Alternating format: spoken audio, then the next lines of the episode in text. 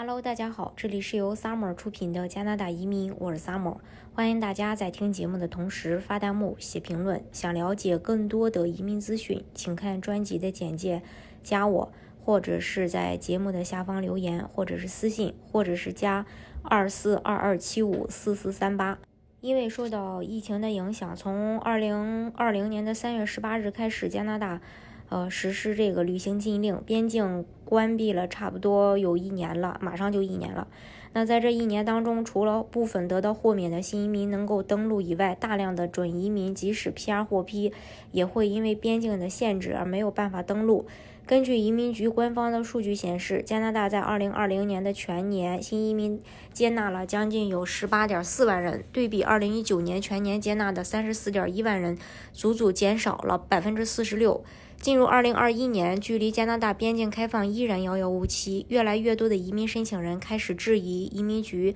究竟能否在今年完成加拿大总理定下的四十点一万的移民目标。为了让移民申请人能够放宽心，加拿大移民局终于在今天公布了一组新数据。呃，这个数据呢，就是新移民接纳数量已经从今年一月开始恢复常态，一月新移民创疫情以来的最高。根据移民局公布的一月份的数据，总人数是接纳了两万四千六百六十五名申请人，在一月份成为永久居民。一一月份的这个新数据是从二零二零年疫情开始以来，加拿大接纳移民数量最多的一个月。对比二零二零年同期接纳的两万四千七百一十五名新移民，二零二一年首月的移民接纳数量已经回归到一个常态。在疫情之前，加拿大每月正常接纳新移民的数量平均是在呃二点二点五到三点五万人之间。疫情爆发后，加拿大月接纳移民人数一直都难以达到两万。去年四月份最为惨淡，今年全境迎来了四千一百一十名新移民。不过，应对疫情带来的一系列影响，加拿大去年也做了不少的努力。其实呢，我们通过数据也能很清晰的看得到，从二零二零年五月开始，移民的数量是回升到了一万一千名，六月份迎来了一万九千两百名，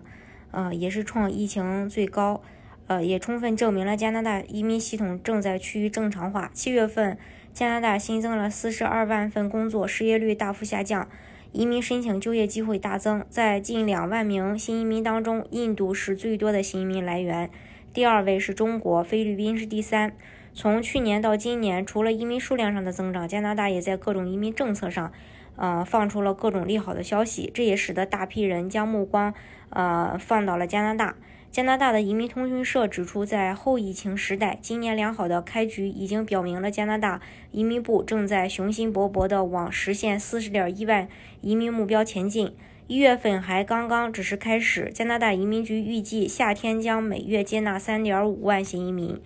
移民局在二月十三日向超过二点七万名境内快速通道申请人发放了移民邀请。通常，这些获得邀请的候选人需要九个月来完成递交、审核并拿到 PR 的流程。因此，我们将在今年年底看到新移民人数显著增加。这个高峰大概率会在十一月到十二月出现。嗯，还是那句话吧，就是移民要尽快。加拿大的旅行限制也可能在下半年取消，这个时候境外移民申请人会继续出现激增的情况。呃，邀请分数趋势呢也会大幅度的上升。无论是对于境内申请人还是境外申请人，目前入池都是低分邀请的最佳选择。疫情也改变了移民局邀请规则，像联邦技术移民可能在下半年也恢复邀请。